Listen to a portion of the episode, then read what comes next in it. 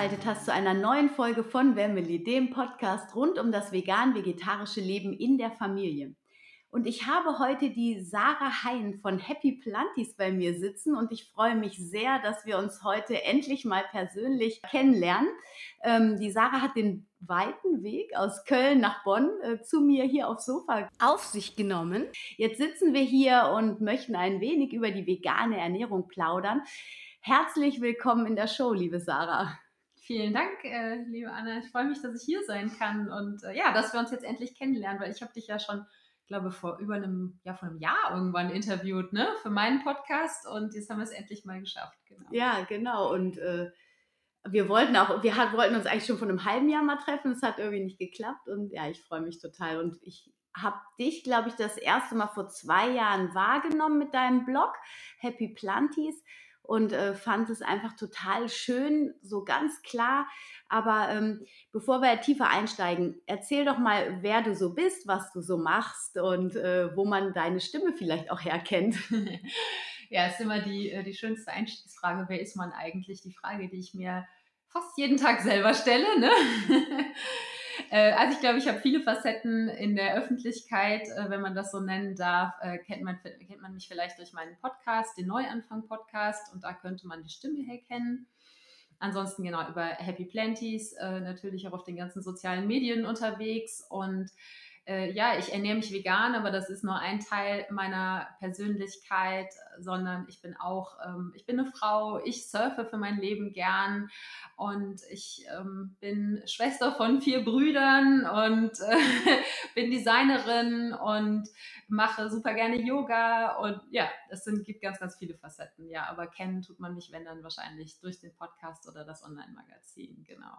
Und ich habe ursprünglich mal Design studiert, habe dann lange in einer Online-Agentur gearbeitet, äh, habe dann da, ich glaube, so kurz vor dem Burnout 2014 den Absprung gefunden und habe im Surfcamp gearbeitet, bin für eine Weile nach Spanien gegangen, also da ist viel passiert und ähm, ja, heute verdiene ich mein Geld als Freelancerin und ähm, versuche da in Zukunft vielleicht auch mit Happy Planties beziehungsweise dem Podcast äh, auf einen grünen Zweig zu kommen. Und das ist so, dass wie man mich, glaube ich, in der Kürze zusammenfassen könnte. Mhm.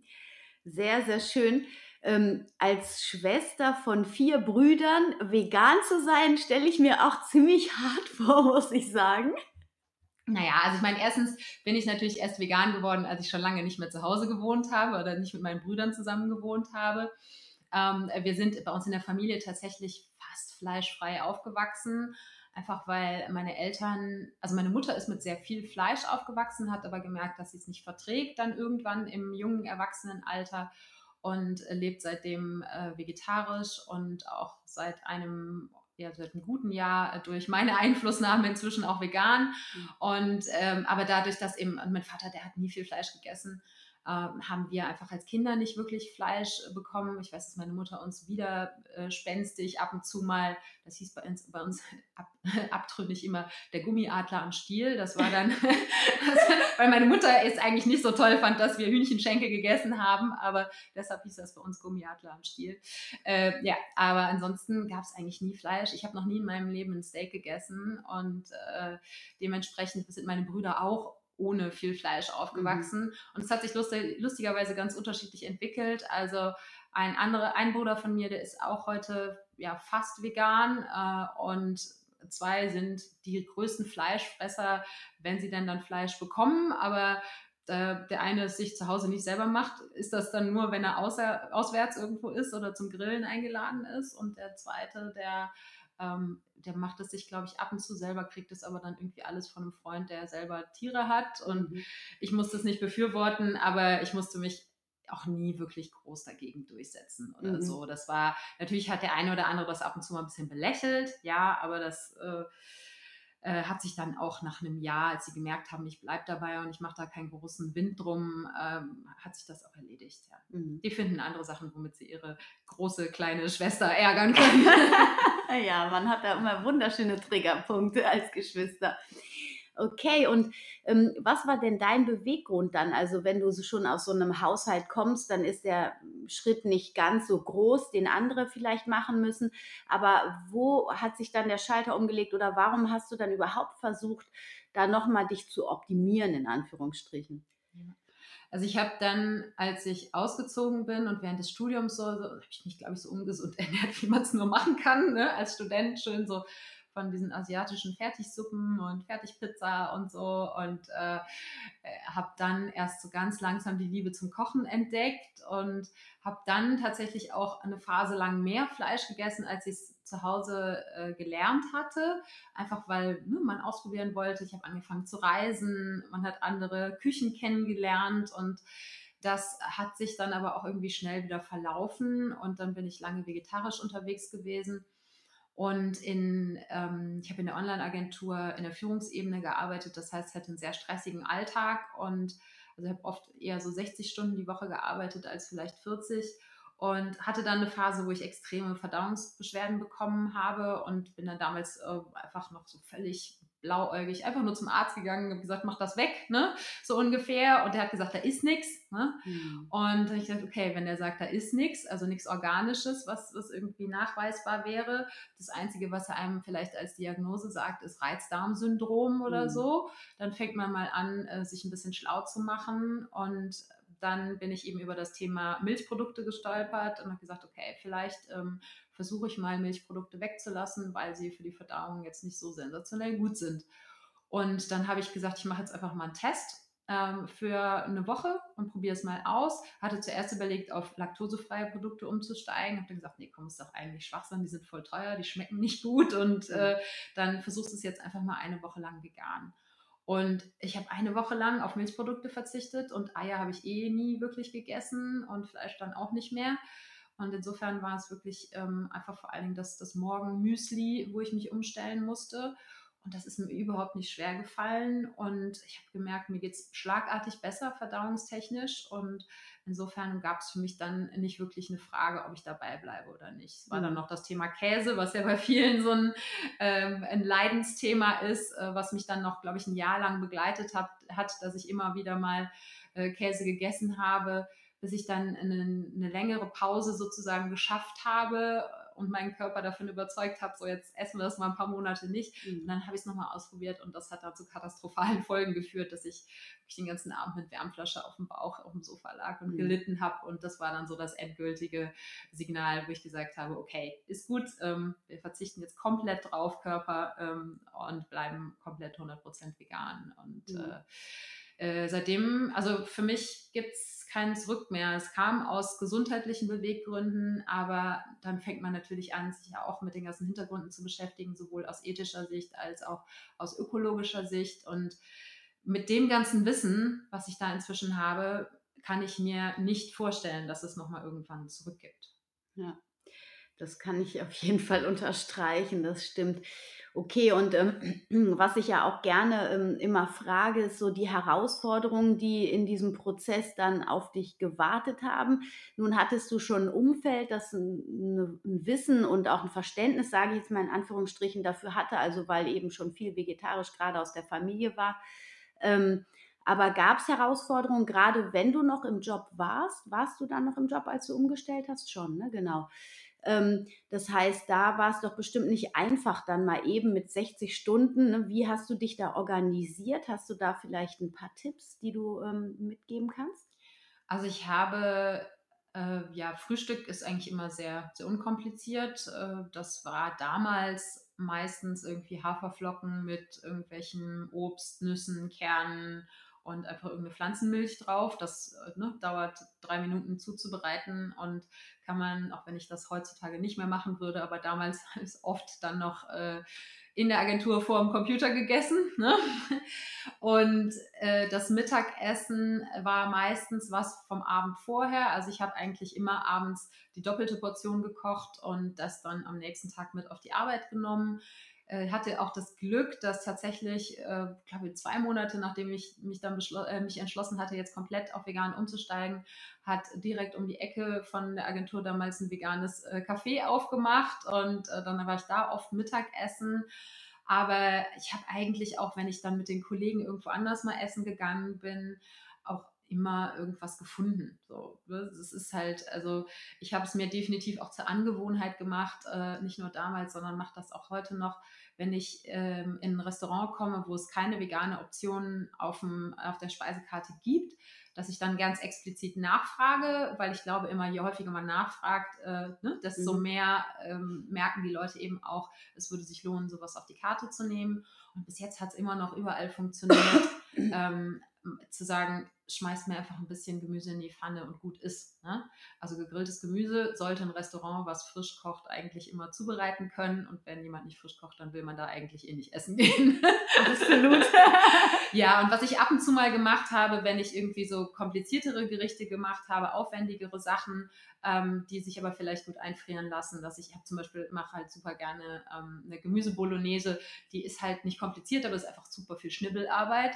Äh, und die habe ich dann tatsächlich einfach einfach in Großportionen gekocht und dann eingefroren portionsweise. Also da keine, keine großen Geheimtipps oder ja. so. Einfach ähm, immer eine Packung auch äh, Mandeln oder so in der, in der Büro-Schublade ähm, gehabt, um einfach zwischendurch äh, der wieder, der versuchen zu widerstehen, jetzt eben nebenan zum Bäcker zu gehen und sich da irgendwas zu holen, äh, sondern einfach irgendwas Veganes in der Schublade zu haben, ein paar Trockenfrüchte oder sowas für ähm, das kleine Tief zwischendurch. Hm. Aber ansonsten gibt es da jetzt keine riesengroßen ähm, glaube ich, Erleuchtungen oder so. Ja, aber ich meine, es ist trotzdem spannend zu sehen. Also alleine, du hattest quasi das Meal Prep schon gemacht, bevor es den Namen hier in Deutschland groß gab, sagen wir es mal so. Ne? Das ist ja jetzt erst so eine Zeiterscheinung der letzten zwei Jahre gefühlt. Ähm, also das finde ich auf jeden Fall, die Vorbereitung und die Organisation ist einfach da ein wichtiger Punkt und damit kommt man dann einfach gut zurecht. Und ähm, Vielleicht kriegen wir noch so ein paar äh, lustige Geschichten von deinen Kollegen mit, weil irgendjemand muss ja ein bisschen schräg darauf reagiert haben, dass du dich jetzt vegan ernährst, oder? Naja, also ich habe mich auch bevor ich angefangen habe, ausschließlich vegan zu essen, immer schon sehr gesund gelebt. Also die letzten Jahre davor, äh, ne, also nachdem die, die fiese Studienzeit vorbei war. Und also in dem Moment, wo ich einfach meine Leidenschaft fürs Kochen entdeckt habe, da ist es dann auch automatisch gesünder geworden mit mehr frischen Lebensmitteln. Und insofern war ich immer schon ein bisschen der schräge Vogel ne, in der Agentur damals und auch teilweise unter den Freunden, die halt dann in der Mittagspause den Döner essen gehen oder so, ne, oder die Pommes. Ähm, das, was vermutlich erschreckenderweise immer noch ein Großteil Deutschlands in der Mittagspause tut. Hm. Und äh, insofern war ich mit meinen Tupperdosen schon bekannt. Agentur. Und ähm, äh, dass es dann plötzlich vegan war, das haben, glaube ich, die meisten Leute auch einfach nur mitbekommen, dadurch, dass ähm, ich äh, ja dann eben nachgefragt habe, kann ich die Pizza ohne Käse haben oder äh, können wir, ist, da, ist das Salatdressing mit Sahne oder ist das irgendwie mit Essig und Öl? Und dann gab es ein paar, die tatsächlich mit Neugier reagiert haben, was mich sehr gefreut hat. Und ähm, äh, der Rest war so lange glücklich, wie ich weiterhin die äh, Kuchen von meiner Blogproduktion, die Überreste mit in die Agentur gebracht habe. Und dass die vegan waren, das habe ich denen einfach nicht verraten. Solange es geschmeckt hat. Ähm, ja. ja, und also ich muss sagen, dass ich da im Gro einfach echt Glück gehabt habe mit dem gesamten Umfeld. Äh, ich weiß, dass es nicht bei allen so ist. Ich kenne da viele Menschen, die da sehr viele Kämpfe ausfechten mhm. ähm, müssen. Aber ich habe ich glaube, was ein, ein, wichtiger Teil davon war, dass das so schnell auch überall akzeptiert worden ist. Klar, an der einen Stelle mal belächelt worden ist, was ich auch überflüssig finde, ja, aber finde ich jetzt nicht so dramatisch. Äh, dafür reicht mein Selbstbewusstsein aus, das aushalten zu können. Aber was, glaube ich, ein wichtiger Faktor war, ist, dass ich von Anfang an zwar immer bereitwillig Fragen beantwortet habe, aber nicht versucht habe zu missionieren. Mhm. So, ne? Dass ich halt einfach, also klar, ich war total begeistert davon, dass einfach meine Verdauungsprobleme so schnell verschwunden sind und jeder, von dem ich schon mal gehört habe, dass der auch ähnliche Probleme hat, zu dem bin ich natürlich sofort hingerannt und gesagt, hier, probier das mal aus. Ne? Mhm. Und ich weiß auch, dass es in der Familie und im engen Freundeskreis ein paar gab, die so in den ersten Monaten ein bisschen genervt waren, weil ich plötzlich so begeistert davon war, aber dann halt ganz schnell auch verstanden habe, es bringt überhaupt nichts, nur weil das jetzt für mich funktioniert, das allen anderen irgendwie aufdrücken zu wollen, mhm. ähm, dann sind die Leute eher genervt und ähm, oder machen Witze über einen oder so. Und insofern glaube ich, dass es viel auch mit der eigenen Einstellung zu tun hat. Natürlich keine Frage. Ich weiß, dass es definitiv Leute gibt, ähm, wo wirklich auch Ängste aus dem Umfeld da sind, dass die Leute nicht mehr vernünftig ähm, versorgt sind. Also gerade Eltern, glaube ich, sind da häufig sehr besorgt. Ähm, und das ist ganz egal, ob sie dann Geld in der Funktion als Eltern oder Großeltern ne, am Start sind. Und ich glaube, da hilft einfach ein bisschen Aufklärung und wenn man das Gefühl hat, dass einfach auch ein gewisses Interesse da ist, äh, gerne auch irgendwie Dokumentationen oder ähnliches mal zeigen, ohne die Leute jetzt dazu zu zwingen, gleich ihr eigenes Leben komplett umstellen zu mhm. wollen. Und ähm, dass, dass wenn die Leute einfach merken, dass man selber sich informiert hat, dass dann die Sorgen auch verschwinden und sagt, hier, ich gehe ab und zu zum Arzt, lass meine Blutwerte kontrollieren und so weiter, dass dann viel von der Angst verschwindet. Und wenn es tatsächlich Leute gibt, die im Umfeld mit, ähm, ja, mit nicht aufhörenden Witzen oder ähnlichen Sachen ähm, äh, dich ärgern, dann äh, glaube ich, ja, es steckt einfach oft ganz viel vielleicht schlechtes Gewissen dahinter, beziehungsweise dieses Gefühl, ich mache was falsch, weil ich Fleisch esse, wenn mir jemand anders jetzt sozusagen den Spiegel vorhält und sagt, hallo, ich lebe jetzt vegan, weil ökologisch und ethisch und so weiter, ne? korrekt. Aber man muss auch, glaube ich, ganz viel Verständnis ähm, dafür haben, auch wenn es schwer fällt, dass einfach wir in einer Gesellschaft leben, die so darauf ausgerichtet ist, dass wir all das, was hinter der Nahrungsmittelindustrie steckt, ganz egal, ob es sich jetzt um tierische oder nicht tierische Produkte handelt, wir kriegen nichts davon mit. So. Und wie soll dann ein Bewusstsein dafür entstehen? Und insofern, ja, also ich habe nicht wirklich viele lustige Geschichten, glaube ich, zu erzählen. Das Einzige, was, wo ich natürlich selber ein bisschen ähm, äh, mir ein, äh, ein, Grab geschaufelt habe, sozusagen, war, dass ich, glaube ich, noch ein, zwei Jahre vorher, weiß ich, dass damals meine äh, Schwägerin in Spee äh, eine Phase hatte, wo sie vegan ausprobiert hatte, dann aber auch schnell wieder davon weg war und ich damals noch gesagt habe, nee, also das könnte ich nicht also auf Joghurt verzichten, nee, das könnte ich nicht. So, ne? Und ah, was ist denn jetzt Mandelmus auf die Pizza? Was soll das denn? und ja, und zwei Jahre später war ich dann selber da, äh, genau an dem Punkt. Und ähm, ja, natürlich müsste ich mir da im Umkehrschluss auch ein paar Sachen anhören. Ja, aber das war nur ausgleichende Gerechtigkeit. sehr gut, sehr gut. Ähm, Okay, und wenn man quasi ein bisschen Inspiration braucht, dann kann man auch immer noch ähm, quasi auf deinen Blog zum Beispiel gehen, wo es auch einige schöne Blogbeiträge gibt. Und im Augenblick ist dein Fokus aber der Podcast. Du hast gerade eine Relaunch-Woche. Ich glaube, die ist jetzt gerade vorbei. Ne? Und ähm, Marc, erzähl doch mal ein bisschen von deinem Podcast. Das ist jetzt gerade so dein Hauptfokus. Genau, der Podcast hat äh, Anfang 2017 einfach aus einer Laune heraus sozusagen angefangen. Ich hatte vor zwei, drei Jahren habe ich selber angefangen, viel Podcasts zu hören und gedacht, oh ja, vielleicht wäre das was so. Da war so die ganz große Podcast-Welle war noch nicht da. Und dann habe ich mir damals einfach ein Mikrofon auf eBay Kleinanzeigen, glaube ich, gekauft für 30 Euro und dachte, okay, kannst du nicht viel falsch machen und dann probierst du das mal. Und dann lag das Mikrofon monatelang in der Schublade rum und ich habe nichts gemacht. Und dann war ich äh, Silvester 2016, 17 war ich in Spanien. Ich hatte nämlich damals das kleine Nebenprojekt, äh, den Versuch zu starten, mit einem Freund gemeinsam ein Gästehaus in Spanien zu eröffnen. Und ja, da haben wir uns dann zum wiederholten Male in Spanien Häuser angeschaut und waren tatsächlich kurz davor, einen Mietvertrag zu unterschreiben. Und ja, dann hat äh, einen Tag vor Mietvertragunterzeichnung mein äh, Geschäftspartner äh, kalte Füße gekriegt und ist ausgestiegen. Und es hat mich dann erstmal in ein Loch geschmissen. Und äh, ich war noch in Spanien und war so eine Mischung zwischen Wut und äh, Traurigkeit und Ratlosigkeit, was mache ich denn jetzt? Jetzt habe ich mich zwei Jahre lang auf dieses Projekt konzentriert und jetzt ist es plötzlich weg und mache ich das jetzt alleine oder nicht? Und es war einfach so eine Phase, wo klar war, jetzt muss irgendwie ein Neuanfang her. Und dann habe ich mich daran erinnert, dass ich dieses Mikrofon in der Schublade habe.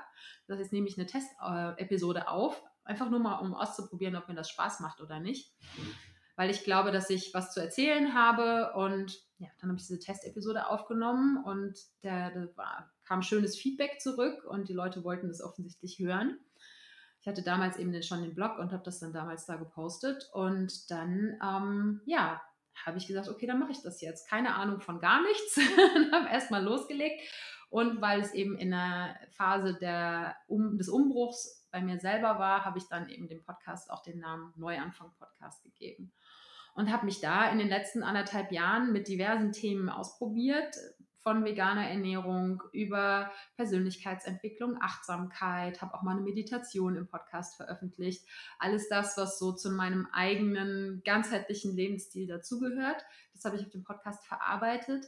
Habe aber auch gemerkt, mir fehlt selber so ein bisschen die Richtung auf dem Podcast, um auch zu entscheiden, welche Themen passen da jetzt rein und habe das auch immer wieder von außen gemerkt, sodass die Leute gar nicht so richtig wissen, wofür steht der Podcast.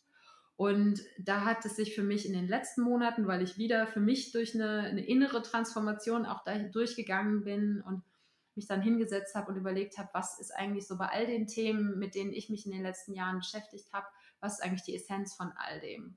Und überall ging es immer um Transformation. Transformation von der eigenen Ernährung und damit aber auch vom eigenen Bewusstsein. Oder es ging um eine Transformation ja, vom, vom Alltag, von mit wie viel Achtsamkeit gehe ich durch meinen Alltag und so weiter und so fort. Und deshalb ist, bin ich dann dabei gelandet, zu sagen, okay, mein zukünftiges Fokusthema für den Podcast ist Transformation.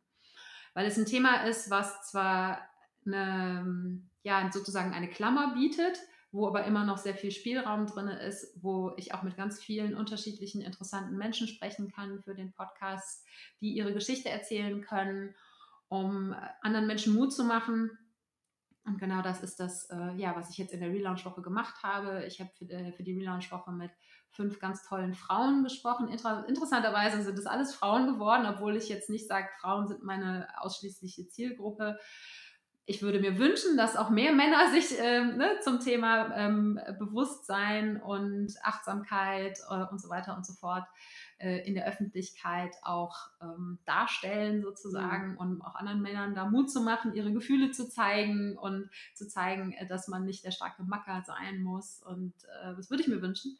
Jedenfalls habe ich mit diesen fünf Frauen über ihre eigene Transformation gesprochen. Die haben alle große Veränderungen in ihrem Leben durchgemacht, sei es durch innere Entwicklung oder durch äußere Ereignisse. Und das ist das, was ich gerne in Zukunft in dem Podcast auch machen möchte, eben diese Geschichten zu erzählen, weil wir haben früher haben wir einfach um ums Feuer drum, drumherum gesessen, also unsere Vorfahren und haben einander Geschichten erzählt. Und durch das Geschichtenerzählen hat sich die Menschheit weiterentwickelt. Und heute sitzen wir sehr selten gemeinsam um Feuer, deshalb äh, ja, muss vielleicht der Podcast heute diese Stelle einnehmen, dass wir da die Geschichten von anderen Menschen hören. Und ja, erkennen, dass alle Menschen durch Veränderungen in ihrem Leben durchgehen, dass aber auch alles sich ständig ändert und damit auch Phasen, die vielleicht nicht so angenehm sind, dass auch die vorbeigehen und dass man dafür, dabei ganz, ganz viel auch selber in der Hand hat. Und all diese Menschen, mit denen ich jetzt schon gesprochen habe und mit denen ich äh, teilweise schon Termine für die Zukunft für den Podcast habe, die haben, waren oft auch in ganz, ganz tiefen Krisen und also zum Beispiel Menschen, die, die jemanden verloren haben aus der Familie oder die eben einen Burnout hatten, die aber ihren Weg daraus gefunden haben. Und das ist mir wichtig, das zu zeigen, dass das möglich ist und den Hörern eben zu vermitteln, es gibt, das und das gibt es als Spektrum. So. Mhm. Das heißt nicht, dass das dein Weg sein muss, sondern du kannst dir hier Ideen, Anregungen holen, wie es eventuell für dich weitergehen kann oder auch mit was für Tools du deine Transformation angehen kannst. Sei es jetzt, dass es eine Transformation aus einer Krise heraus ist oder einfach, dass du sagst, mein Leben ist schon verdammt gut, aber es könnte noch geiler sein. Mhm. Und äh, das ist mein, mein Ziel mit dem Podcast, dass allen, die das Gefühl haben, dass da draußen und in ihrem Inneren noch mehr auf sie wartet, ja, die auf ihrer Transformation zu begleiten. Mhm. Weil ich glaube, je mehr Menschen ihr Leben transformieren hin zu mehr Erfüllung, desto mehr können wir halt gemeinsam auf der Welt auch bewegen. Und ich bin einfach nur ein, ein Stein, der vielleicht einen anderen Stein zum Umfallen, ne, zum Anstoß bringt und der wiederum dann andere Steine. Und ähm, ich sage, man kann das immer auch ganz schön vergleichen mit, ich bin ein farbiger Tropfen, der in ein Wasserglas reinfällt. Und dann vermischt er sich mit dem Rest des Wassers in der Gesellschaft. Ich weiß, der Mainstream ist ganz anders unterwegs als ich, aber äh, irgendwer irgendwelche Partikelchen neben mir, die kriegen was von dieser Farbe ab. Und die wiederum sind dann auch farbige Partikelchen, farbige Tropfen, die vielleicht auch in das Wasserglas fallen. Und so können wir gemeinsam das vielleicht irgendwann schaffen, dass auch äh, der Mainstream beginnt ein bisschen anders zu denken, sei es jetzt in Bezug auf Ernährung, auf ähm, ökologische Themen, auf ethische Themen, auf soziale Themen. Mhm. Ja, total, eine total wichtige Arbeit, finde ich. Und ich ähm, schätze deine Arbeit auch sehr. Wir haben ja auch vor einem Jahr ähm, für deinen Podcast ein Interview aufgenommen und da geht es ja wirklich auch immer darum, tatsächlich ja die Welt ein bisschen besser zu machen mit jedem mit jeder Handlung, mit jeder Aktion, vielleicht auch sogar schon mit jedem Gedanken, den man denkt. Ähm, wenn man eine Familie gründet oder Babys bekommt ähm, oder egal, klar, auf welcher Beziehungsebene auch, aber das ist ja auch ein großer Transformationsprozess eigentlich. Und nicht jede Frau ist ähm, sofort super glücklich, wenn sie ihr neugeborenes Baby in den Arm hält. Viele überkommt auch eine große Angst und damit verbundene starke Sorge, entweder der Situation nicht gewachsen zu sein oder ähm, einfach ähm, alte Strukturen dem Baby mitzugeben oder auch zu gucken, wie funktioniert das in dieser Welt, die ja im Augenblick noch nicht safe ist, sage ich mal, bei den ganzen Einflüssen, die im Negativen auch auf uns einstrudeln und wir auch noch nicht genau wissen, wo führt das letztlich hin, wenn wir so ein neues Leben dann in die Welt setzen bei diesen, äh, besonders bei diesen Transformationsinterviews würde mich interessieren. Also du hast da starke Frauen interviewt, die auch wirklich ähm, eine tiefe Geschichte hatten und eine tiefe Transformation durchgangen sind. Hast du so zwei, drei Tools, sage ich mal, oder so wie kannst du da was ähm, uns mitgeben, wie die mit dieser Situation umgegangen sind, um dann auch wieder das Licht zu sehen, wenn sie im Dunkeln waren? Also eigentlich, das fand ich total spannend. Das habe ich auch so vorher nicht erwartet. Aber ich habe äh, zum Abschluss auch nochmal eine, eine Highlight-Episode gemacht. Und als ich die vorbereitet habe und nochmal selber so durch die Interviews quer gehört habe, so, es ist einfach die Essenz aus all diesen Interviews mit den Frauen ist, dass wir zurück zu uns selbst und zurück ins Fühlen kommen. Weil alle Ängste, die wir im Kopf haben, die entstehen im Kopf. So. Und die entstehen, also ich bin keine Mutter, so. Ich habe zwar am Freitag, nein, am Samstag meine 36 Stunden alte Nichte im Arm mhm. gehabt und dann kann man vielleicht ja, ein Mühe davon spüren, wie es ist, wenn man das eigene Kind im Arm hat und was für Sorgen und Ängste dann vielleicht hochkommen. Aber die meisten Ängste, die wir im Alltag haben, die entstehen eben im Kopf. Und die entstehen, weil wir entweder an unserer Vergangenheit festklammern oder äh, uns Sorgen über die Zukunft machen. Und ich kann auch total nachvollziehen, dass, dass Ängste da sind und Sorgen und auch ja, ein Stück weit eine Ohnmacht, wenn man sich die globale Situation anguckt. Ähm, aber ich glaube, wenn wir das schaffen, im Alltag weniger häufig so immer im Außen, im Außen, im Außen zu sein, sondern es schaffen, mal in unser Inneres zurückzukommen und uns mit, das ist immer so leicht gesagt, uns mit unserer Intuition verbinden, sei es jetzt als Mutter oder einfach als Frau oder auch als Mann, dass wir merken, dass in uns ganz viele Antworten drin sind und dass in uns ganz viel, ganz viel Gutes hochkommen möchte. Und die, die Agnes, ähm, eine, eine Dula, die eben werdende Mütter auch begleitet und Frauen äh, bei verschiedensten Themen, die hat im Interview gesagt, mein Lebensmotto ist die Frage, was würde die Liebe tun? Und wann immer ich irgendwie im Zweifel bin, für mich, mir selbst diese Frage zu stellen. Und dann merkt man, dass ganz viel Gutes aus einem hochkommt. Und ich glaube, wenn man es schafft, dieses, diese innere Stimme des Guten in sich selbst zu fühlen, und das, da kann, können ganz viele verschiedene Wege hinführen. Für den einen ist es Meditation, für den nächsten ist es Yoga, der andere geht joggen, wann auch immer, wie auch immer man es schafft, mit sich, mit seinem Inneren in Kontakt zu kommen. Ich glaube, dann, das hilft ganz viel so als Stütze auch im Alltag bei dem ganzen Chaos, was vielleicht um einen drum her, drumherum herrscht. Und ich muss sagen, ich persönlich gucke zum Beispiel keine Nachrichten mehr, weil ich sage, das ist eine kuratierte Viertelstunde von Dingen, die auf der Welt passieren, wo jemand anders entscheidet, was wichtig ist und nicht ich persönlich. Und das heißt nicht, dass ich mich vom Weltgeschehen komplett abwende, aber ich entscheide, was ich an, ich sage mal, toxischen Nachrichten von außen in mich reinlasse. Und ich, bis jetzt habe ich noch keine weltbewegenden Ereignisse verpasst, weil ich keine Nachrichten mehr gucke.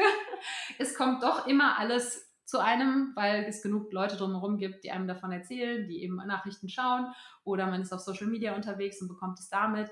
Aber selbst so ein bisschen auch zu dosieren, was lasse ich an, von außen aus, äh, an mich ran. Und das kann auch eben vielleicht Beziehungen zu anderen Menschen sein. Wenn es Menschen, also es gab in meinem Leben Menschen, wo ich das gemerkt habe, immer wenn ich mich mit denen getroffen habe, war ich hinterher total down und war, fühlte mich auch wie ausgesaugt. Man nennt die ja auch Energievampire, solche Leute.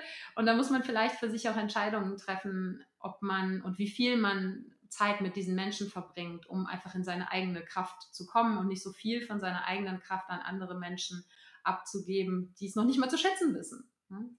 Und genau, wenn wir schaffen, da wieder ins Fühlen reinzukommen, dann kann uns das, glaube ich, sehr viel Stabilität geben, auch in Zeiten, in denen es um uns rum oder auch in Teilen unseres Inneren mal turbulent ist. Und ich muss sagen, dass für mich eine, eine sehr, sehr große Hilfe war, weil es vieles, was ich in mir gespürt habe, äh, in Worte gefasst hat, war damals das Buch ähm, Gespräche mit Gott. Obwohl ich in einer katholischen Familie aufgewachsen bin, nie eine Beziehung zu äh, Gott oder was auch immer, einer höheren Macht oder so hatte, aber dieses Buch trotzdem vieles in Worte gefasst hat, was ich in mir gespürt habe. Und dass ähm, jeder, der sich von dem Titel nicht abschrecken lässt, kann ich auch nur empfehlen, das Buch mal zu lesen, weil es, glaube ich, eben in so, in so schwierigen Zeiten ähm, ja, viele Antworten bereithält. Mhm. Und viele Antworten, die vielleicht auch bei dem einen oder anderen im Inneren schon da sind, die man nur nicht formulieren kann.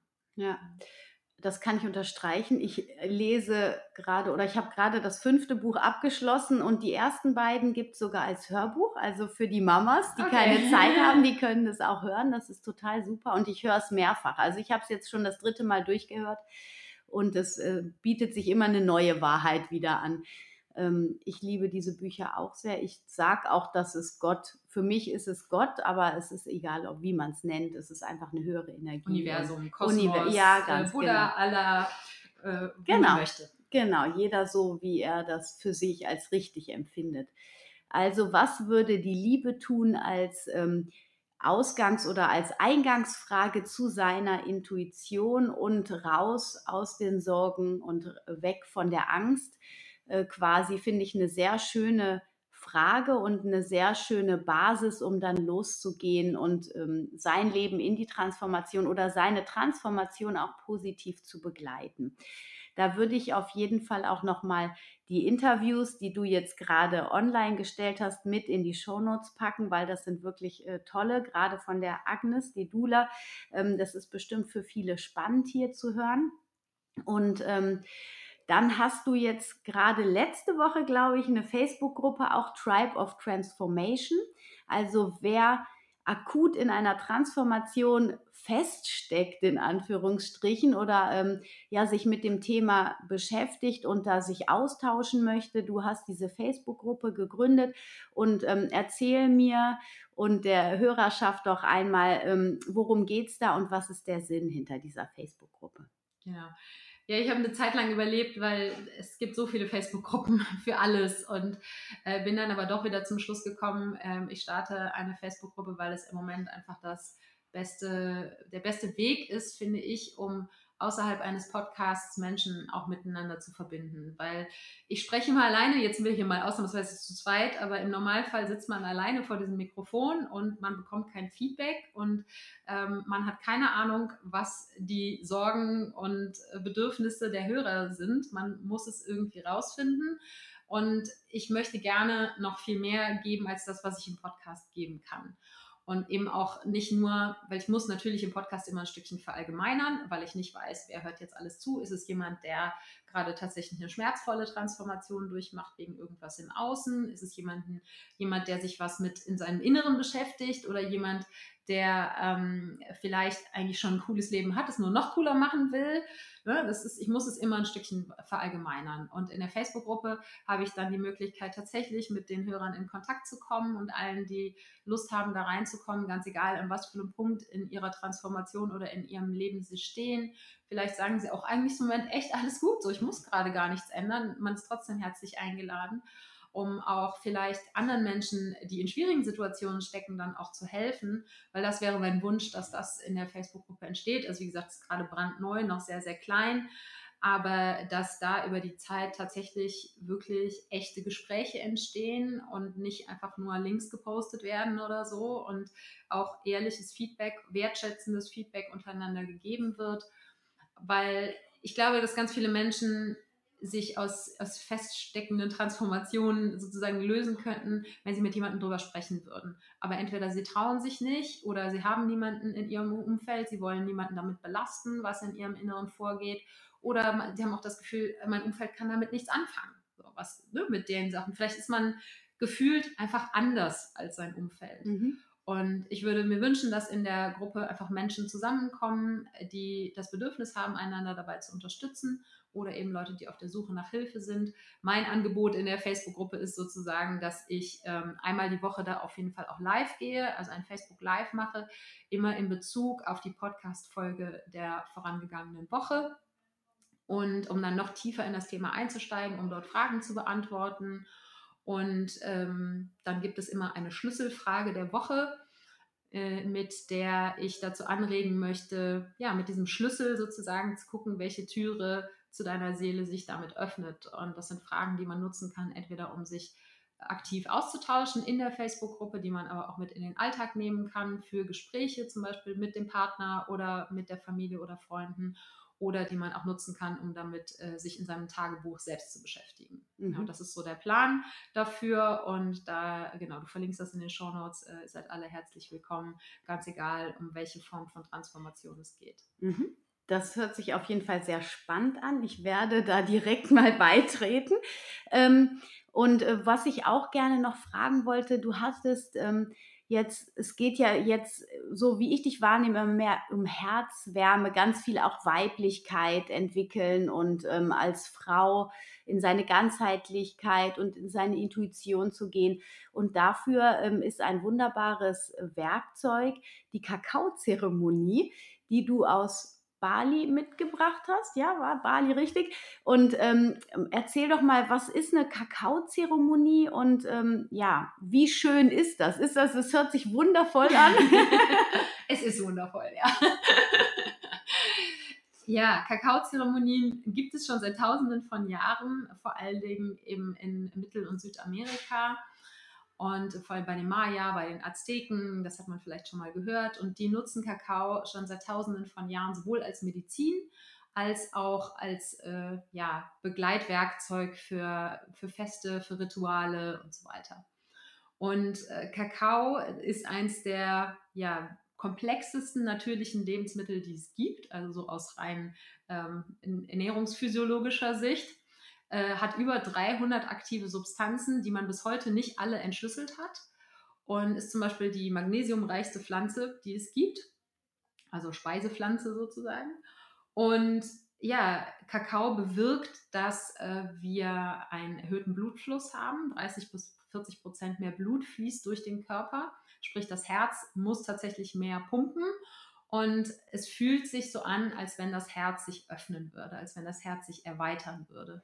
Und es führt natürlich auch dazu, dass mehr Sauerstoff ins Gehirn gelangt. Das heißt, das als auf, auf biologischer Ebene, das, was passiert und vermittelt eben einem das Gefühl, dass, ähm, ja, dass das Herz sich öffnet und dass man einen stärkeren Fokus hat. Und in der Kakaozeremonie geht es jetzt einfach darum, eine kleine Reise mit Kakao zu machen. Und Kakao ist nicht psychoaktiv, es ist keine Pflanzendroge oder so. Und es auch jeder, abgesehen vielleicht von Schwangeren und Stillenden und Menschen, die Antidepressiva nehmen, das muss man so ein bisschen einschränken, ist es komplett ungefährlich. Das Einzige, was passieren kann, ist, dass man vielleicht einen kleinen Hangover hat, einen Kakaokater. Okay, wie äußert der sich? es ist im Prinzip wie ein, wie ein kleiner Kater von Alkohol. Äh, liegt daran, dass äh, Kakao sehr viele Bitterstoffe enthält, ähm, sprich die Leber entgiftet und wenn dann in der Leber eben viel da ist, was es zu entgiften gilt äh, und das zu lange im Körper verbleibt, dann kann es eben zu leichten Kopfschmerzen und ein bisschen Übelkeit führen. Mhm. Wenn man genügend Wasser trinkt, dann ist das normalerweise kein Problem. Aber das schöne Erlebnis mit Kakao ist einfach, dass man das Gefühl hat, viel mehr mit sich in Verbindung zu sein und es gibt eine schöne Sage aus Mittelamerika, die, die besagt, ähm, wann immer das Verhältnis zwischen Mensch und Natur aus dem Gleichgewicht gerät, dann kommt Mama Kakao, sozusagen der Geist von Kakao, der Spirit von Kakao aus dem Dschungel, öffnet die Herzen der Menschen und sorgt dafür, dass die Balance wiederhergestellt wird. Und ich meine, wann, wenn nicht jetzt, wow. hätten wir sozusagen äh, ne, den Bedarf an sowas. Und ähm, ja, was passiert bei einer Kakaozeremonie? Also man trinkt gemeinsam diesen äh, zeremoniellen Kakao. Das ist schon ein spezieller Kakao, der ist roh und also sprich nicht ähm, hoch erhitzt. Und äh, das sind auch Sorten, die eben möglichst nah an der Ursprungspflanze Kakao dran sind und nicht wie ja, viel Kakao, den man eben auch im Biomarkt oder so kauft, der speziell dahin gezüchtet ist, dass er eben nicht so viele Bitterstoffe enthält, weil bitter mögen die meisten Leute nicht. Ne? Und man trinkt gemeinsam diesen zeremoniellen Kakao, da ist ein bisschen Cayenne mit drin, ein bisschen Zimt, der schmeckt also sehr, sehr lecker, wenn man sich so an das Bittere ein bisschen gewöhnt hat. Man kann ihn aber auch einfach ein bisschen süßen mit ähm, ein bisschen Dattelsirup oder so. Und dann ähm, wird, je nachdem, wie der sozusagen Zeremonienmeister, in Anführungsstrichen, äh, wie der das Ganze gestaltet. Also bei mir sieht es so aus, dass, ähm, dass man gemeinsam meditiert, dass man gemeinsam singt, äh, dass man sich auch austauscht, was man so Erfahrungen äh, gerade hat mit dem Kakao, was so in einem passiert. Niemand wird dazu gezwungen, irgendwas zu sharen. Das ist einfach immer nur so weit, wie man sich wohlfühlt. Und das ist eben auch das Schöne am Kakao.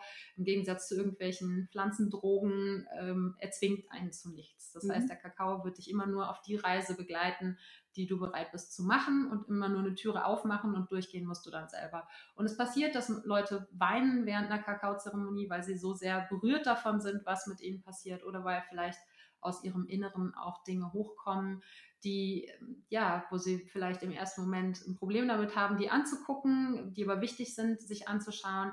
Aber Kakao hat eben auch die schöne Eigenschaft, dass er die Dopaminproduktion erhöht. Das heißt, er macht glücklich. Jeder weiß, Schokolade, macht glücklich und im zeremoniellen Kakao ist es definitiv äh, der Kakao, der glücklich macht und nicht der Zucker. Und insofern äh, hat bis jetzt eigentlich noch jeder, den ich gesehen habe, jede Kakaozeremonie mit einem großen Grinsen im Gesicht verlassen. Und es ist einfach eine wunderschöne Gelegenheit, sich mit anderen Menschen zu verbinden, sei es jetzt im reinen Frauenkreis oder auch im gemischten Kreis. Und denn wenn man eben mehr mit sich selbst verbunden ist, hat man auch viel mehr automatisch das Gefühl, mit den anderen verbunden zu sein, die das Erlebnis mit einem teilen. Und ich habe das eben in Bali kennengelernt und äh, das hat mich tief berührt, das, was da passiert ist. Und ich bin überhaupt nicht mit der Idee zurück nach Deutschland gekommen, zu sagen, ich mache jetzt Kakaozeremonien. Es war mehr so, ich saß plötzlich in Köln und dachte so, verdammt, jetzt wie jetzt keine Kakaozeremonien mehr? So, das geht nicht, ne?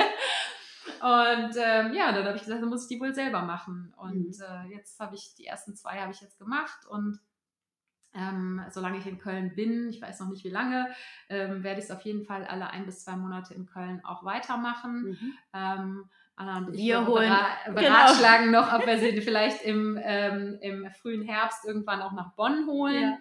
Und äh, was ich grundsätzlich auch anbiete, ähm, ist Kakaozeremonie zu Hause, weil es kam dadurch, dass eine Freundin mich gefragt hat, kannst du eine Kakaozeremonie für meinen Geburtstag machen? Das ist eigentlich voll die schöne Idee. Ähm, einfach so als, als Ritual, um einen besonderen Anlass zu feiern, sei es jetzt das, ne, also als Alternative zum Junggesellinnenabschied oder eben für einen tollen Geburtstag oder weil man einfach gerade vielleicht den Job wechselt, irgendein großes Ereignis oder so, was man gerne im kleinen Kreis mit Freunden mit einem schönen Ritual feiern möchte in dem man, ja, bei dem man das Gefühl hat, sich mit sich selbst und mit den Leuten drumherum zu verbinden. Da ist Kakaozeremonie auf jeden Fall ein schöner Weg. Genau. Also ich äh, bin ein bisschen, ich weiß nicht, ob ich da aus ökologischen Gründen quer, für Deut quer durch Deutschland für fahren würde, aber ich bin immer mal wieder in anderen Städten, auch in Deutschland unterwegs. Das heißt, wenn jemand Interesse daran hat, so eine Kakaozeremonie bei sich zu Hause mal zu machen mit Freunden, dann ähm, kann er mich sehr gerne kontaktieren. Sehr, sehr gut. Und da finden wir den Link also äh, zu deinem zu deinem Blog Happy Planties. Ähm, den tun wir in die Show Notes und dann kann jeder da schauen und dich kontaktieren. Es sind ähm, auch umfangreiche Infos zum, äh, zur Kakaozeremonie und nochmal, was ist Kakao und so weiter. Mhm. Ist auch alles mit drauf, genau. Und dann hast du ja auch wundervolle Freebies auf deiner Seite. Also du hast äh, ein E-Book, eine die beste vegane Einkaufsliste. so Behaupte heißt ich, sie, ja. ja.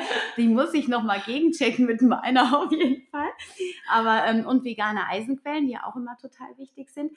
Und dann hast du aber neben der Ernährung auch ähm, Freebies zur Persönlichkeitsentwicklung und ein ganz wichtiges Dokument, das Dankbarkeitsdokument. Und ähm, eigentlich, das habe ich jetzt aber tatsächlich vergessen, wollte ich ja die Folge, so wie du das immer machst, mit der Dankbarkeitsminute beginnen.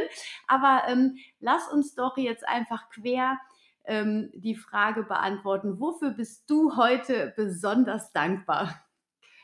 Also da muss ich heute definitiv mal zwei Sachen sagen. Also einmal bin ich gerade ganz besonders dankbar, dass ich hier sitzen darf und dass wir uns endlich mal kennengelernt haben. Ne? Ich seit, auch. Seit zwei Jahren oder so per Social Media in Kontakt. Und ich finde es ja immer wieder auch schön, wenn Social Media tatsächlich social wird. Ne? Ja. Und man sich dann wirklich auch mal ähm, in echt sozusagen kennenlernt, im Leben 1.0. Und das andere, wofür ich dankbar bin, ja, was ich gerade schon gesagt habe, ich habe am Samstag meine äh, ganz neue kleine Nichte auf dem Arm gehabt. Das ist nicht meine erste, aber es ist einfach jedes Mal wieder ein Wunder, Mhm. so einen Zwerg auf dem Arm zu haben, auch wenn es nicht mein eigenes Baby ist. Aber zu sehen, dass da mein Bruder und seine ähm, Schwägerin, äh, meine Schwägerin und seine Frau, ne, dieses kleine, wunderbare Leben Mhm. erschaffen haben und ähm, das jetzt mit in meinem Leben auch ein Teil ist, äh, dafür bin ich gerade auch ganz besonders dankbar. Ja, Mhm. und dass es den dreien gut geht. Ja. Ja, ja, so, also das neue Leben, das ist doch immer faszinierend. Da bin ich auch immer ganz hin und weg, ja. ja, vor allem, wenn es noch so ganz, ganz verknautscht ist. Aber alles dran, Ja. es ist einfach alles dran, es ist ja, unglaublich. ja, ja, ist auf jeden Fall sehr faszinierend. Und- ja. und, unfassbar viele Haare hat sie. Das ist. Ja, Ja, ein und- Mensch, ja. Ja, und ähm, was auch immer toll ist, es zaubert allen Menschen ein Lächeln aufs Gesicht. ja. Also das, so kleine Wesen, die nichts machen, außer durch ihr Sein quasi die Liebe pur transportieren. Das ist unglaublich. Ich finde auch, wenn man sie auf dem Arm hat, dann wird so drumherum alles, alles verschwimmt und man ist Mhm. einfach nur mit diesem Wesen. Ja. Ich glaube, wenn alle Menschen ständig kleine Babys angucken würden, Ja. wäre vielleicht auch eine Form der Meditation. Bis sie dann ja, anfangen zu schreien, ja. genau. Auf jeden Fall, ja, das ist auf jeden Fall etwas wunder wunderschönes. Ich habe genau wie du in deinem Podcast auch ein paar Abschlussfragen. Die sind jetzt nicht so besonders sinnhaftig, weil ich eher dachte, ähm, als ich die kreiert habe, diese Fragen ähm, zu gucken, was machen die Leute, die, ähm, also gibt es eine Inspiration von den Menschen? Das heißt, hast du einen Lieblingsblog zum Beispiel, ist die erste Frage. Also hast du da, was du regelmäßig liest oder was du empfehlen könntest? Also, wenn es jetzt um Rezepte geht, ist mein Lieblingsblog ähm, Minimalist Baker. Es ist ein englischsprachiger, aber die hat immer sehr, sehr coole Rezepte, oft oder meistens auch mit sehr wenigen Zutaten. Ich glaube, der Blog ist nicht 100% vegan, aber sie hat meines Wissens nach in den letzten ein, zwei Jahren nur noch vegane Rezepte veröffentlicht und äh, viel eben so ein bisschen mit so einem mexikanischen Einschlag oder ein bisschen amerikanischen Einschlag, ähm, aber eben immer auf gesunde und leichte Art und Weise. Und ähm, den finde ich sehr cool. Und ähm, wenn es um inspirierende Inhalte geht, dann ist immer noch meine Go-To-Quelle und auch, muss ich sagen, eins meiner großen Vorbilder, definitiv Rich Roll, auch im Mhm. amerikanischen, ähm, ein ähm, Leichtathlet, der ne, Ultraklasse, äh, der irgendwie ganz krasse Sachen gemacht hat, äh, der aber in seinem Podcast eben auch in sehr langen und tiefgehenden Interviews interessante Menschen äh, interviewt aus äh, dem Ernährungsbereich, aus dem Sportbereich, aus dem Musikbereich, äh, alles Mögliche. Also ganz breit gestreut, aber immer mit einem ähnlichen Mindset dahinter. Mhm. Und den, den und seine Gäste finde ich sehr inspirierend. Und ansonsten, das sind, glaube ich, so die, die ich also ich muss sagen, dass ich ähm, äh, Conny Bisalski mit ihrer Transformation, ich weiß nicht, wer sie kennt, aber sie hat angefangen mit einem Reiseblog und ist dann weiter gewandert, eher auch zu äh, ganzheitlichen Themen, viel zum Thema Mindset. Äh, ähm, die verfolge ich noch relativ konsequent Mhm. und Ansonsten versuche ich mich darauf zu konzentrieren, mehr selber zu kreieren Ja. als zu konsumieren. Ja. Weil das ist, also das habe ich gerade am Anfang diesen Jahres gemerkt. Äh, ich hatte echt so einen Sättigungsgrad erreicht und auch tatsächlich überall die Einflüsse von außen zu den verschiedensten Themen, sei es jetzt in Bezug auf Business oder ähm, Persönlichkeitsentwicklung, einfach echt so ein bisschen mich selbst verloren. Einfach nur immer im Außen, das, was ich vorhin auch gesagt habe, ne? Mhm. das ab und zu mal auszuschalten. Und Das gilt nicht nur für Nachrichten, sondern auch für qualitativ hochwertigen Content. Auch Ja. davon gibt es meiner Meinung nach ein zu viel. Ja. Und da sich wirklich ab und zu auch mal bewusst von abzukapseln und zu sagen, ich bleib mal bei mir und bei meinem Umfeld vielleicht ja, Mhm. äh, und verbringe dann lieber die Zeit mit meinen Kindern im Park, als jetzt noch einen Podcast zu hören. Ich meine, Kinder fordern das eh irgendwie ein dann, ne? aber ähm, äh, auch für Leute, die keine Kinder haben, denke ich immer wichtig, auch da diese Pausen zu schaffen, um überhaupt mal die Chance zu haben, auch wieder zu hören, was aus einem hochkommt. Ja. Ne? Und eben mal, auch mal Stille aushalten zu können und mit sich alleine sein zu können, finde ich sehr, sehr wichtig. Und insofern äh, versuche ich das immer in meinem eigenen Leben zu dosieren, was die Mhm. Inhalte angeht. äh, ging mir auch äh, genauso im Augenblick, also oder geht mir jetzt langsam, fange ich wieder an, aber das ist, es ist richtig, weil man auch so viele Einflüsse dann von außen hat und dann kommt man nicht zu dem, was man selber ist, weil man sich von außen so natürlich inspirieren auf der einen Seite, aber auch ähm, man, man wird auch immer so ein Teil dann wie die anderen und statt zu gucken, Herr, wer bin ich jetzt? Natürlich hat man die Inhalte teilweise dann auch in sich. Aber es ist was anderes, als wenn ich die mal von außen reinhole und verarbeite oder sie von mir von innen aufsteigen lasse. Ja, irgendwie. ne? definitiv. Ja, ja. Mhm. Okay, da war jetzt schon der Podcast dabei, der Blog. Ähm, was ähm, das Lieblingsbuch oder was liest du gerade, würde mich noch interessieren. Äh, Gerade lese ich ein Buch, ähm, im Deutschen heißt es, glaube ich, Die Wolfsfrau. Mhm. auch zum Thema Weiblichkeit. Ähm, ich bin noch nicht so ganz warm geworden mit dem Buch. Ähm, mal schauen, ob das noch wird. Ich bin aber noch nicht so besonders weit da drin. Ähm, was ich so in den letzten Monaten gelesen habe zum Thema Weiblichkeit, was ich sehr, sehr cool fand, war ähm, Pussy a Reclamation. Okay. Das ist ein etwas provokanter Titel, Ja. ja. Aber der ist auch ganz bewusst äh, gewählt und sie erklärt das auch im Buch sehr ausführlich, warum sie diesen Titel gewählt hat.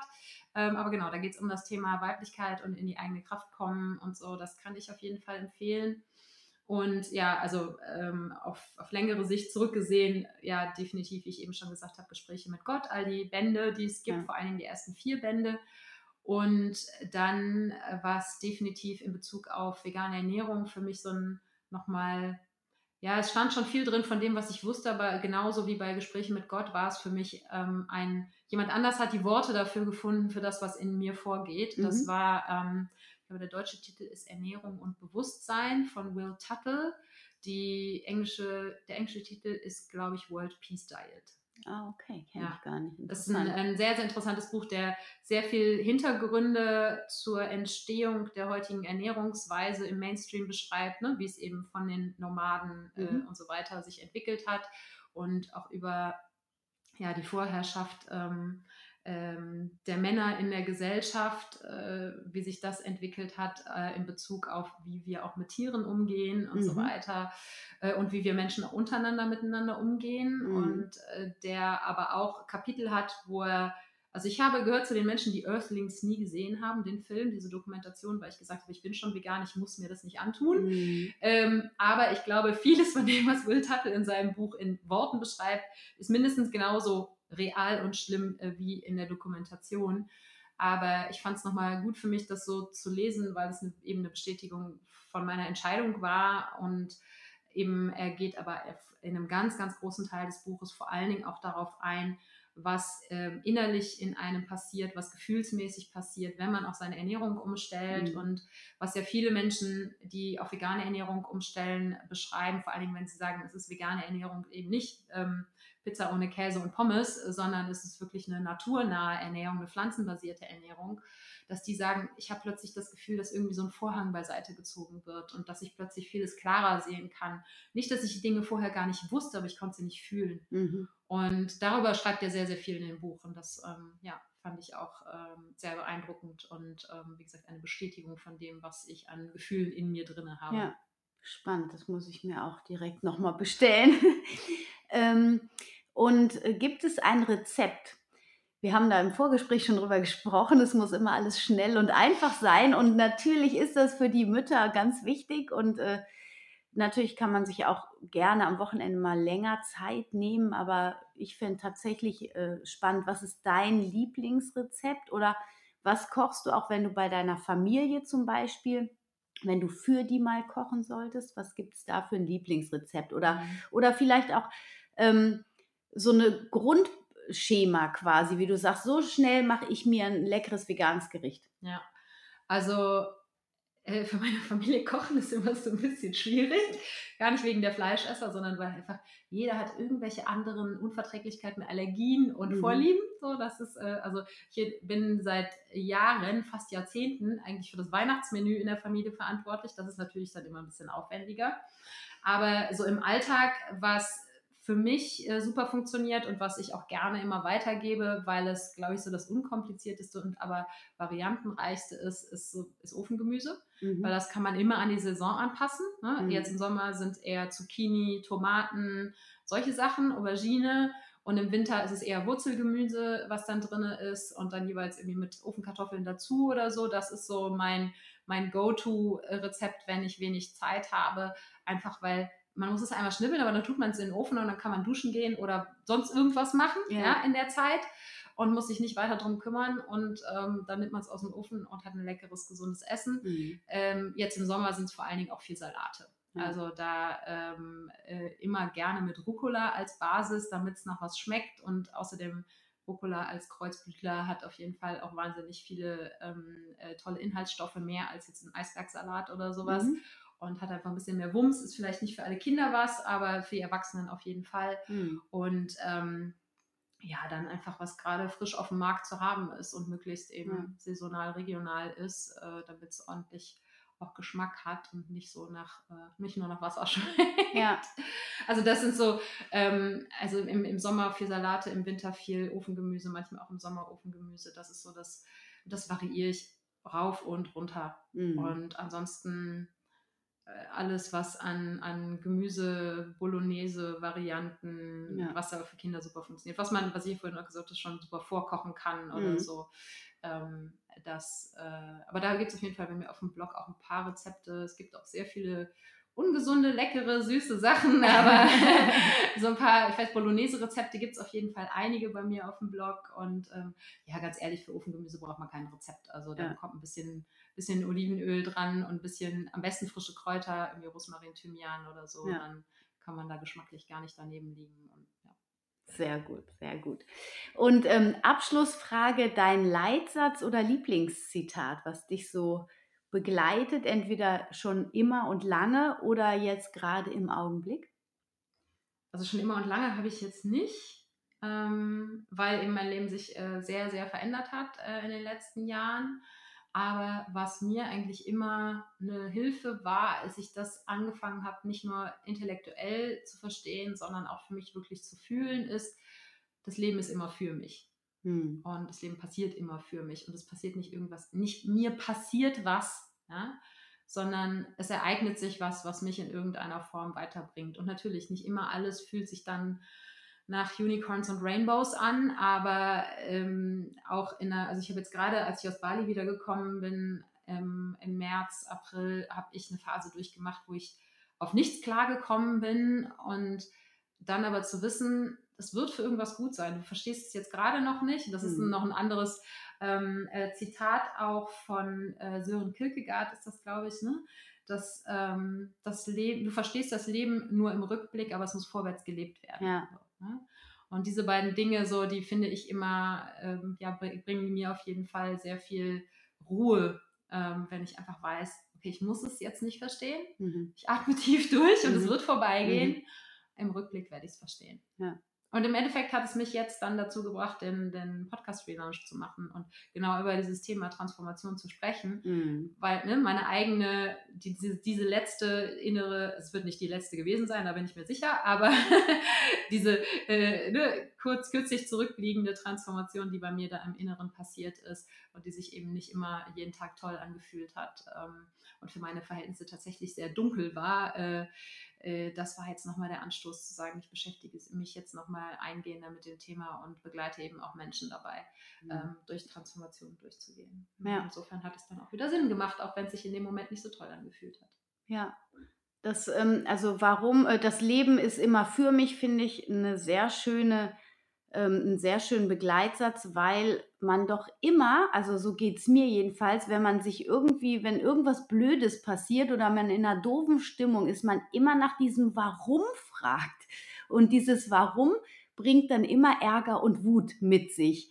Und wenn man sagt, okay, das passiert jetzt, weil das Warum ist jetzt weg, das Leben ist für mich, es wird für etwas gut sein, dann da kommt gar kein Ärger und gar keine Wut auf. Also von ja. daher ein sehr, sehr schöner Satz, den man ähm, gut sich aufschreiben soll. Ja, das war für mich schon damals, also in der, was ich vorhin ähm, geschildert habe, die Situation, als der Podcast entstanden ist. Das war wirklich damals dieses Gästehaus, das war ein Projekt, da habe ich zwei Jahre darauf hingearbeitet, neben meinem Freelancer-Dasein und äh, habe einen Businessplan geschrieben und wir sind x-mal nach Spanien gereist und haben uns Häuser angeguckt. Das war alles darauf ausgerichtet, bald ziehe ich nach Spanien und mache mhm. dieses Gästehaus auf. Mhm. Und dann war es plötzlich von einem auf einen anderen Moment weg.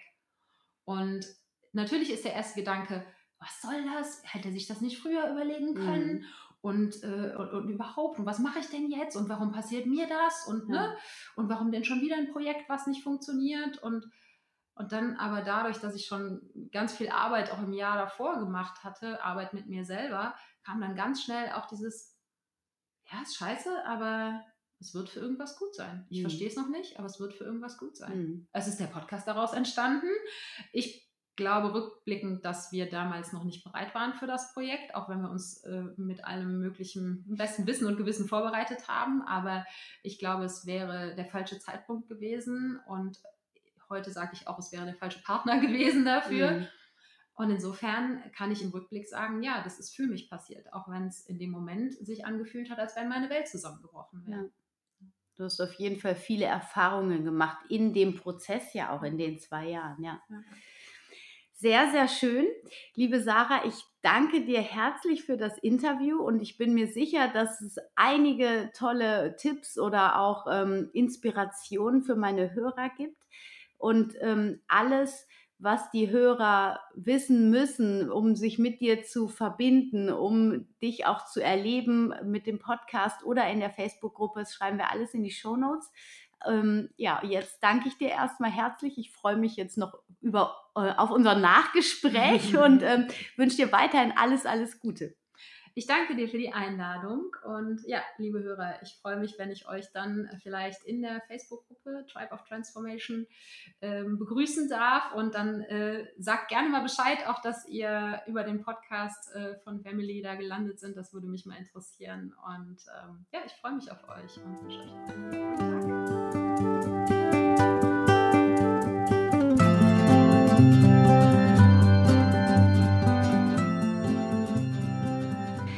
Ich freue mich, dass du wieder dabei warst bei einer neuen Folge von Family, dem Podcast rund um das vegane, vegetarische Leben in der Familie.